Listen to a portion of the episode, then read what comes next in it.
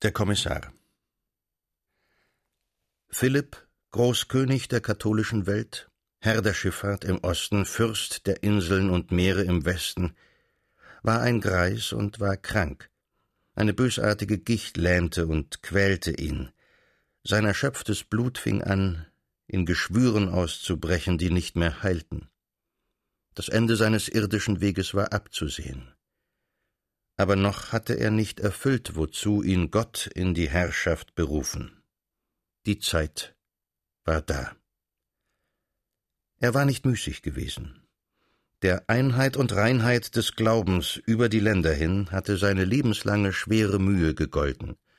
Wo immer gegen den neuen Geist Hände sich erhoben, die Hand mit dem Kriegsschwert, die goldgefüllte Hand der Bestechung, die Meuchlerhand mit dem Dolch, Immer hatte der kränkliche, leise Herr im Escorial sie gelenkt.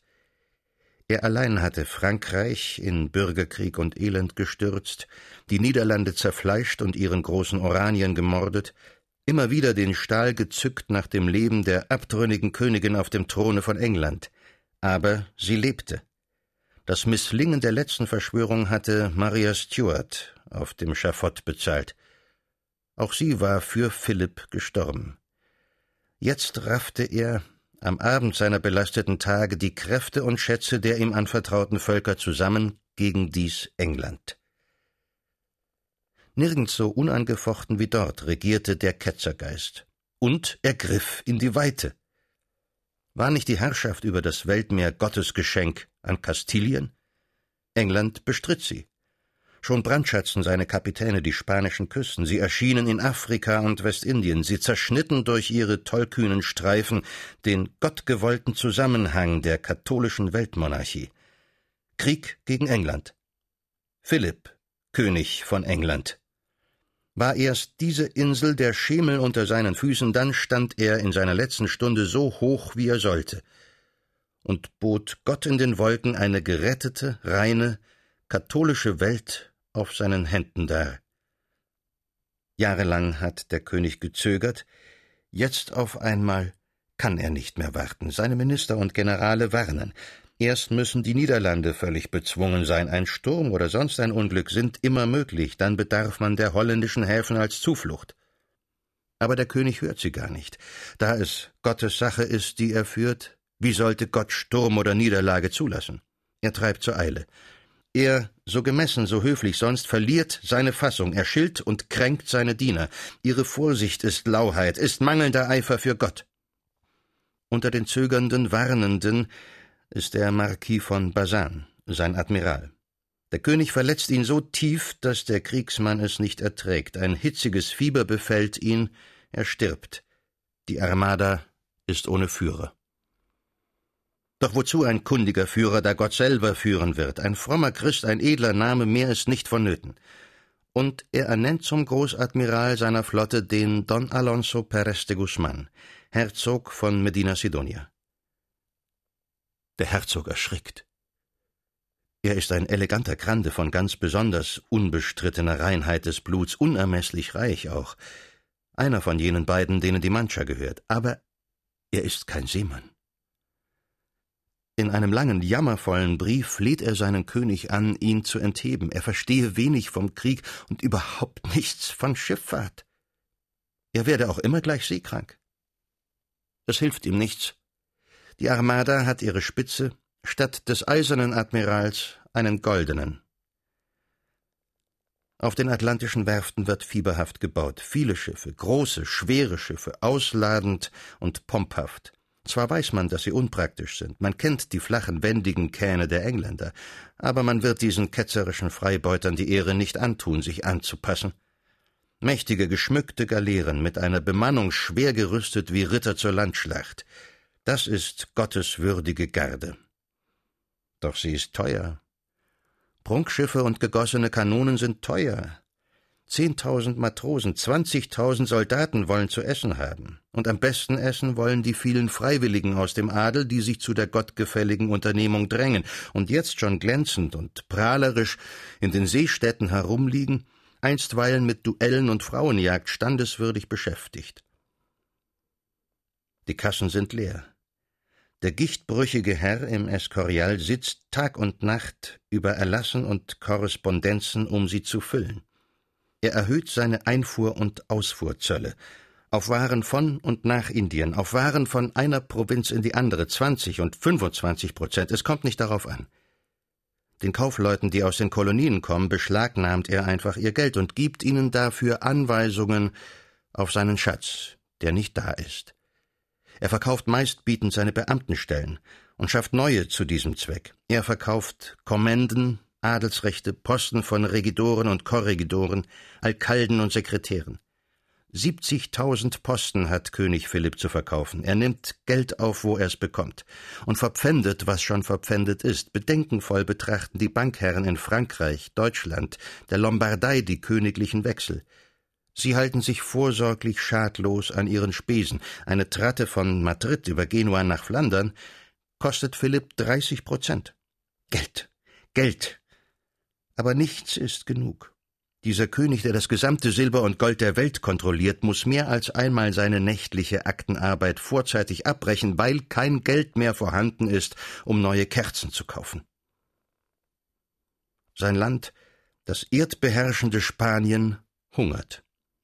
Wie ein riesiger Polyp liegt über den sieben Millionen Menschen, die arbeiten, die eine Million adeliger und geistlicher Müßiggänger. Erbarmungslos pfändet der Steuerbeamte die Lebenssubstanz. Her mit der Nahrung, her mit Weizen, Gerste und Mais, mit Öl, Wein, Zwieback und Käse. Man wird euch bezahlen, wenn Gottes Sache geglückt ist. Hier ist der Zettel. Zwölftausend Zentner Zwieback hat Andalusien zu liefern, sechstausend Fass Wein die Stadt Sevilla, viertausend Arrobas Öl dieses Städtchen, achttausend Liter Getreide dies Dorf. Auf ihren Maultieren durchreiten die Proviantkommissare des Königs das erliegende Land. Sie pressen aus den Ausgepressten das Letzte. Wo sie auftauchen, ist dumpfe Verzweiflung und Wut. Sie erbrechen Scheuer, Schuppen und Keller. Sie lassen dem Bauern nicht Korn mehr für seine Aussaat so will es Gott. Und einer von ihnen ist Miguel Cervantes. Man hat ihm das Amt hingeworfen wie einem herrenlosen Hund einen Knochen. Er war am Ende. Nichts glückte. Es gab im weiten spanischen Reich für ihn nicht den täglichen Bissen Brot. Vorbei die armen Glücksfälle der Literatur. Niemand wollte Numantia auch nur lesen. Er war ohne Grad, ohne Rang, ohne Protektion. Er wäre gern Taglöhner geworden, Maurer, Anstreicher, Lastträger. Er hatte nur eine Hand. Er graste die Städte der Halbinsel ab, um Gotteslohn mitgenommen von langsamen Fuhrwerken. Die Stadtviertel, wo das Gesindel sich umtrieb, waren die seinen. Tausende von Taschendieben, Falschspielern, Zuhältern wimmelten in diesen Tiefen. Angeber für die Polizei dazwischen. Spitzel für die Inquisition. Die Versuchung, sich dorthin sinken zu lassen, trat heran, klingelnd mit Beuteln voll Kupferstücken. Ein Amt zu finden, ein Staatsamt, war ein fast unmöglicher Traum. Wenn er nach Madrid kam, saß er in den Vorzimmern herum, mehr um die Zeit hinzubringen, denn aus Hoffnung. Die Schreiber hoben die Köpfe nicht mehr, wenn sie seine Stimme erkannten, und er begriff zuerst nicht recht, es war ein nicht mehr erwartetes Wunder, als man ihm eines Tages in der Kriegskammer bedeutete, eine Aussicht sei da. Die Behörden konnten nicht wählerisch sein. Provianteinkäufer für die Armada. Wahrhaftig. Die Posten waren nicht sehr gesucht. Jeder wusste, was sie bedeuteten. Man brauchte rüde Burschen dafür. Irgendein Rechnungsrat mochte geäußert haben, es sei da ein gewisser Cervantes, alter Soldat aus den Zeiten Don Juans, hart gehämmert in Afrika, der eigne sich sicher dafür, den Bauern das Fell abzuziehen. Er hatte sich Herrn de Guevara vorzustellen, dem Generaleinkäufer und Hauptkommissar. Er scheute diesen Besuch, denn seine Kleidung war nicht anständig mehr. Er sah aus wie ein Landstreicher. Aber der vornehme Beamte schaute ihn gar nicht an, mit gekniffenen Nüstern, um den Arme-Leute-Geruch nicht zu spüren, sprach er aus unerreichlicher Höhe herab zu Cervantes. Er habe sich sogleich nach Sevilla zu begeben. Im dortigen Bezirk sei sein Tätigkeitsfeld weitere Instruktionen durch Herrn de Baldivia, Provinzkommissar für Andalusien, Gehalt zwölf Realen pro Tag. Zwölf Realen. Es war doppelt so viel wie ein Zimmermann verdiente oder ein anstelliger Hafenarbeiter. Es war genug, um zu leben. genug um der Mutter etwas zukommen zu lassen, die wieder nach Alcalá gezogen war und sich dort in der Nähe ihrer frommen Tochter kränkelnd von Klosteralmosen fristete. Genug aber auch, um nach Esquivias etwas Geld für die kleine Isabella zu schicken, denn die beiden Hidalgas hatten Isabella nicht hergegeben. Unvermutet war er einmal im Dorfe erschienen, verwahrlost anzuschauen, und es hatte Skandal gesetzt. Aber er hatte die Kleine mit schlechtem Gewissen gefordert. Wollte er in der spanischen Unterwelt mit ihr umherziehen? Sie schien glücklich zu sein bei den Frauen. Sie gedieh.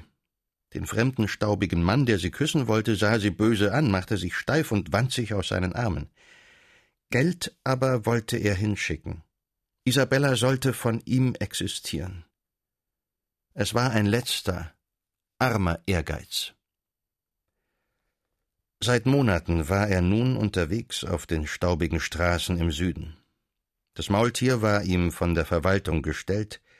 Er sah nicht mehr aus wie ein Strolch, er war gut gekleidet in ein hochgeschlossenes Wams aus dunklem Samt, mit feiner Krause und einem leichten Tuchmantel darüber, wie es dem königlichen Beamten zukam.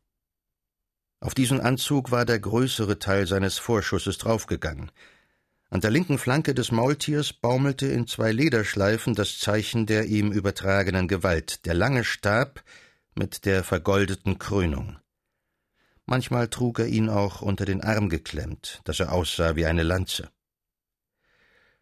Tiefer ging es nun nicht. Er hatte den Boden erreicht. Leuteschinder und Armenpresser. Er machte sich keine Illusionen über sein Amt. Entschuldigungen gab es, gewiss. Er wäre fast hungers gestorben, gewiss. Er handelte für den König, gewiss, war außer Verantwortung. Und trieb nicht er dies Geschäft, so trieb es ein anderer und wahrscheinlich härter, gewiss, gewiss. Aber das war alles ganz einerlei. Er hörte wieder die Männer von Esquivias, wie sie am Wirtstisch über die Steuerbeamten und Exekutoren sprachen, die ihnen den letzten Tropfen Blut wegsogen. Solch ein Blutsauger war er jetzt selbst. Er zog durch das Land im Osten Sevillas von Marchena nach Estepa, von Aguilar nach La Rambla, von Castro nach Espejo. Und es war überall dasselbe. Wo er ankam, sperrten die Bauern die Scheunen zu, verrollten die Fässer, nahmen die Räder von den Karren ab, die zum Abtransport dienen konnten. Manche machten die Sensen scharf. Die Weiber heulten vor ihm, in den Nächten schlief er in irgendeiner Amtsstube, die Pistole in Reichweite, halb nur entkleidet. Er hatte die Hölle. Für zwölf Realen am Tag. Er war kein Mensch mehr. Er war ein Werkzeug in diesem klappernden, schadhaften Staatsmechanismus, ein scharrender, raffender Rechen für die Armada. Nicht denken. Denken war tödlich. Fing er zu denken an, so war diese Existenz nicht zu führen. Es gelang ihm auch nicht mehr zu denken. Er ließ in sich einen eisernen Vorhang herunter. Dahinter lag alles, was er einmal gewesen. Mitunter, auf einsamer Rast, klopfte er seinem Maultier den Hals, griff ihm liebkosend ins raue Stirnhaar, blickte in das sanfte Feuer der langgeschnittenen, schönen Augen. Dies war, was ihm noch von Empfindung verstattet blieb. Auf der Straße von Cordoba her näherte er sich dem Städtchen Écija, einem Ort von fünf oder sechstausend Menschen, wo es Arbeit gab für mehrere Tage. Es war Ende Juli und Mittag.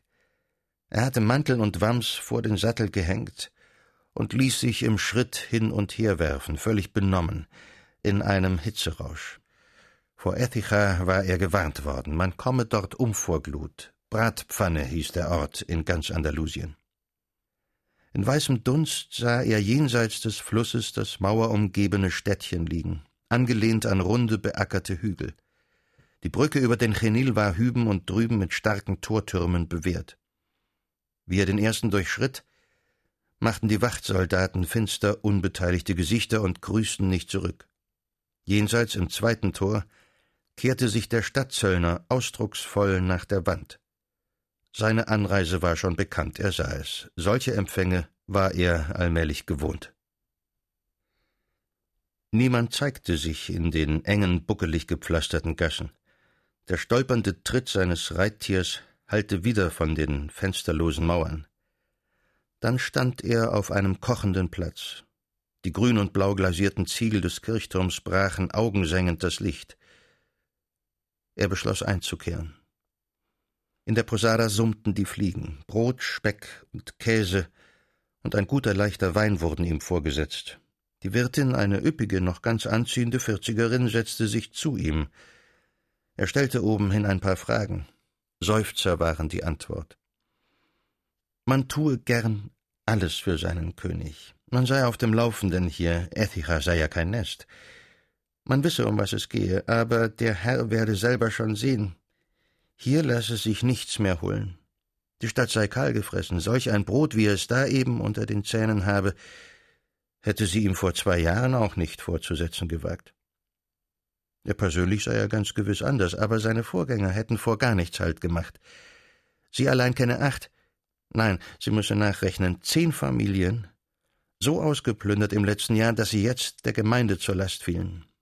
Er solle sich nur in Acht nehmen hier am Ort. Die Leute seien rabiat.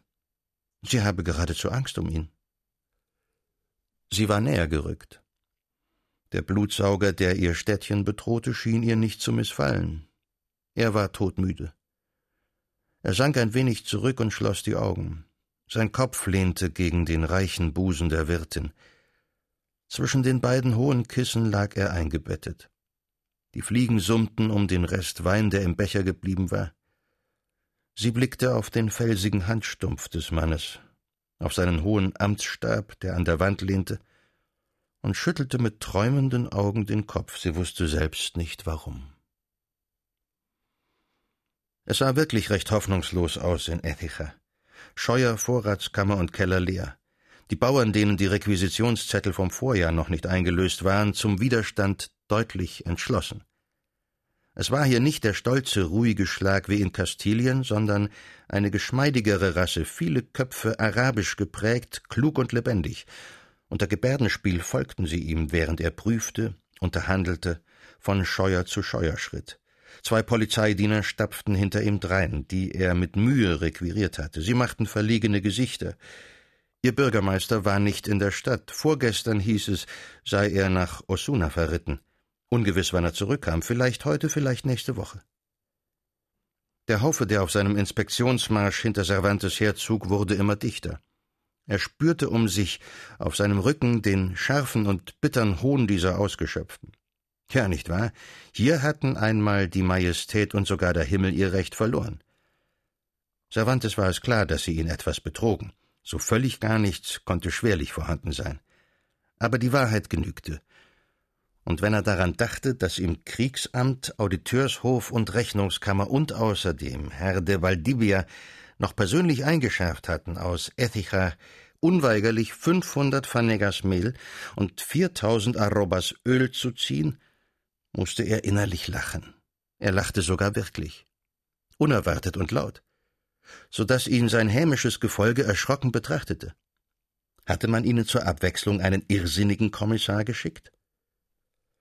Sie waren am Ufer des Chenil angelangt. Hier lagen außerhalb der Stadtmauer drei Vorratshäuser dicht nebeneinander, völlig gleich und stattlich erbaut. Aufmachen, sagte Cervantes und stieß mit dem untern Ende seines Stabes gegen das erste Tor. Getuschel und unterdrücktes Gelächter ward hörbar. Das werde sich der Herr Kommissar wohl zweimal überlegen, hieß es dann. Zwar zu holen sei hier noch allerhand, hier habe keiner gepfändet, aber alles sei kirchliches Eigentum seien Vorräte des Klosters La Merced, dem ja weitherum die besten Landstücke gehörten. Und schon sah Cervantes von der nahen Stadtmauer her mit fliegender Soutane einen Geistlichen heraneilen, gefolgt von zwei Brüdern des Klosters. Er winkte von weitem mit beiden Armen. Herangelangt grüßte er kaum. So wenig, erklärte er gleich, kenne doch wohl der Herr Beamte seine Instruktion nicht, um ein geistliches Gut seine Hand zu legen. Er warne vor Übergriffen. Die Leute waren im Halbkreis zurückgewichen. Gespannt wartete man auf den Ausgang. Manche grinsten fatal. Ach nein, er würde sich's nicht getrauen, der Herr Staatseinnehmer. Es war ja auch alles Spiegelfechterei, abgekartet womöglich. Staat und Kirche, das waren Verbündete. Das war dasselbe. Gemeinsam schnitten sie Riemen aus der Bauernhaut. Von Übergriffen sei nicht die Rede, erklärte Cervantes. Die Requisitionen geschähen zu einem frommen Zweck. für den Kreuzzug gegen England. Wer da mehr zur Beihilfe veranlasst sein könne als eben die Kirche? Aber der Pfarrer war gut beschlagen. Verächtlich zur Seite blickend legte er dar, dass ja gerade die Kreuzzugsbeihilfe König Philipp in diesem Fall wieder zugestanden worden sei. Auch der Zehnte von allem geistlichen Einkommen werde natürlich weiter erhoben. Und bis auf den Scudo genau zeigte er sich über die Summen unterrichtet, die seine Heiligkeit, Sixtus V., in Ansehung des Zwecks noch selber gespendet hatte. Nichts sei versäumt worden. Nun müsse eben die Bevölkerung steuern. Die Bevölkerung habe gesteuert, gefrohnt und geblutet, erwiderte Miguel in einer nervösen Erbitterung, über die er sich selber verwunderte. Nicht das Korn für die Aussaat habe man fielen gelassen. Es könne nicht christlich und nicht gottgefällig heißen, wenn der Klerus, sitzend auf vollen Kissen und Säcken, dem zuschaue. So bitte er denn um die Schlüssel. Die habe er nicht, erklärte der Geistliche. Aufbrechen, befahl Cervantes den Polizeidienern. Die schauten einander unschlüssig an. Das war ein sehr schwieriger, kniffliger, ein kitzeliger Fall. Cervantes hob seinen rechten Fuß und trat mit voller Kraft gegen das Tor, dass es krachte. Zwei solcher Stöße noch, und es sprang auf. Da kommt unser Bürgermeister, rief einer der Polizisten und atmete laut auf, wie erlöst aus schwerer Gewissenspein. Cervantes wandte sich um. Dort kam er vom Stadttor her. Ein kleiner Herr in dunkler Gewandung, auch er von ferne schon winkend, wie vorher der Pfarrer. Die weltliche Hand wird euch zurechtweisen, sagte der mit wiedergefundener Würde. Cervantes auf seinen Stab gestützt, ließ den Alkalden herankommen. Es war ihm ganz klar, er hatte seine Instruktion überschritten. Aber das Gefühl gegen Unrecht, verschüttet durch den schrecklichen Zwang seiner Funktion, war wieder lebendig in ihm. Es war nicht bloße Anteilnahme an den Leuten von Äthicher. Die gefielen ihm gar nicht besonders. Es war das weite, starke und großmütige Gefühl, wie in alten Tagen, in den alten, den guten Tagen der Sklaverei und der Rebellion. Der Bürgermeister war heran. Er brachte erst seinen Atem in Ordnung und schloss die Augen dabei, die in einem verknitterten, aber noch nicht alten Gesicht wie zwei kleine Wasserpfützen lagen. Als er sie wieder auftat und auf diesen Kommissar richtete, um dessen Willen man ihn alarmiert hatte, da weiteten sie sich plötzlich in einem gewaltigen Erstaunen, das rasch in Entzücken überging. Cervantes, Pfarrer, Mönche, Gendarmen und Volk sahen, höchst verblüfft, den Alkalden die Arme ausbreiten. Ein seliges Lächeln erschien auf dem verliebt zur Seite geneigten Gesicht. Er tat den Mund auf, er sprach in Versen, und es hüllt ein Strom von Gnaden Cristobal Mosquera ein, mit Talenten reich beladen, könnt er selbst Apollo sein. Der Pfarrer runzelte die Stirn. Es war klar, dass hier der Verstand gelitten hatte, ein Sonnenstich wahrscheinlich, auf dem glühenden Weg von Osuna her. Denn wie anders erklärte es sich, dass der Mann in offenbar bester Absicht hier ankam, dann aber nach diesem frechen Beamten die Arme ausstreckte und ihm Verse zusäuselte, in denen sein eigener Name so lächerlich figurierte. Herr de Cervantes, Don Miguel, Euer Gnaden erkennen mich nicht, rief er jetzt wieder. Cervantes kam eine Ahnung. Flüchtig wurde er rot. Erst müssen wir unser Geschäft bereinigen, Herr Alkalde, sagte er offiziell. Ich handle hier Kraft meiner Vollmacht. Kraft seiner Vollmacht, Don Bartolomé, wiederholte der Bürgermeister mit bedauerndem Achselzucken, liefert die Schlüssel aus. Er konnte es kaum erwarten, hier zu Ende zu kommen. Der Geistliche winkte mit entstelltem Gesicht. Einer der Mönche brachte die Schlüssel zum Vorschein. Ohne ein Wort machten sie alle drei kehrt, man sah ihre dunklen Gestalten im Stadttor verschwinden. Die Speicher taten sich auf. In schöner Ordnung waren die breiten und tiefen Räume gefüllt mit Kisten, Säcken und Fässern bis in den dämmerigen Hintergrund. Das wird genügen für alle, sagte Cervantes. Ein Flüstern und Murmeln flutete gegen ihn her. Jeder wollte es gleich erkannt haben. Dieser Mann mit der einen Hand war kein Kommissar wie die anderen. Man sah es am Auftreten. Man sah es an der feierlichen Art, wie der Bürgermeister ihn begrüßte. Man hörte, wie er ihn jetzt dringlich und ehrerbietig zu Gast lud. Er sei zwar Junggeselle, äußerte er, aber er lebe bequem. Inzwischen war Cervantes ganz ins Klare gekommen, wahrhaftig.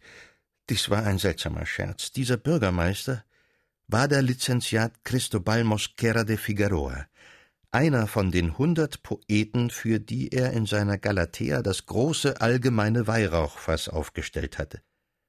Wahrscheinlich hatte ihm seine Familie den Posten hier im Süden gekauft, um ihn loszuwerden und zu versorgen. Aber auf die Literatur und den Lügenhof schaute er mit Sehnsucht zurück. Das war die große Zeit seines Lebens gewesen. Als sie im Amtshaus angelangt waren, führte Mosquera seinen Gast in die Wohnstube.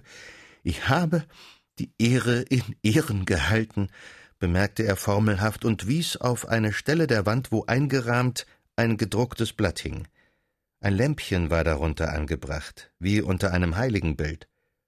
Es war das Blatt aus der Galatea, wahrhaftig. Die Seite 328.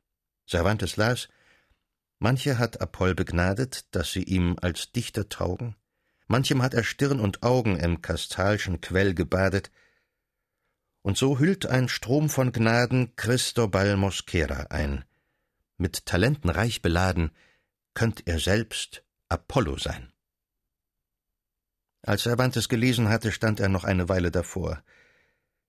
Er wagte nicht, sich umzudrehen, denn seine Augen standen voll ungewohnter Tränen. Das also war herausgekommen bei seinem Dichten, dass ihm ein Dorfschulze beim Steuereintreiben half. Das war das Ende von Mühen und Demütigungen. Das war sein Lebensresultat. Und für den kleinen Mann dahinter ihm war dieser Zettel der Inbegriff von Ruhm, Geist und schönerer Jugend. Vor diesem bisschen kaltherzig gespendeter Druckerschwärze verrichtete er seine Andacht, Sie war das Beste in seinem Dasein. Nun, jedenfalls behielten auf diese Weise die Leute von Äthicha etwas zu essen. Das requirierte Kirchengut ging auf dem Chenil hinunter bis Palma del Rio, dann auf dem Guadalquivir zum Ozean und war am dritten Tage in Lissabon, wo sich ein Teil der Flotte zusammenzog. Aber schon am Tage vorher, der ein Sonntag war, wurde Miguel Cervantes in der Klosterkirche La Merced von der Kanzel herab feierlich exkommuniziert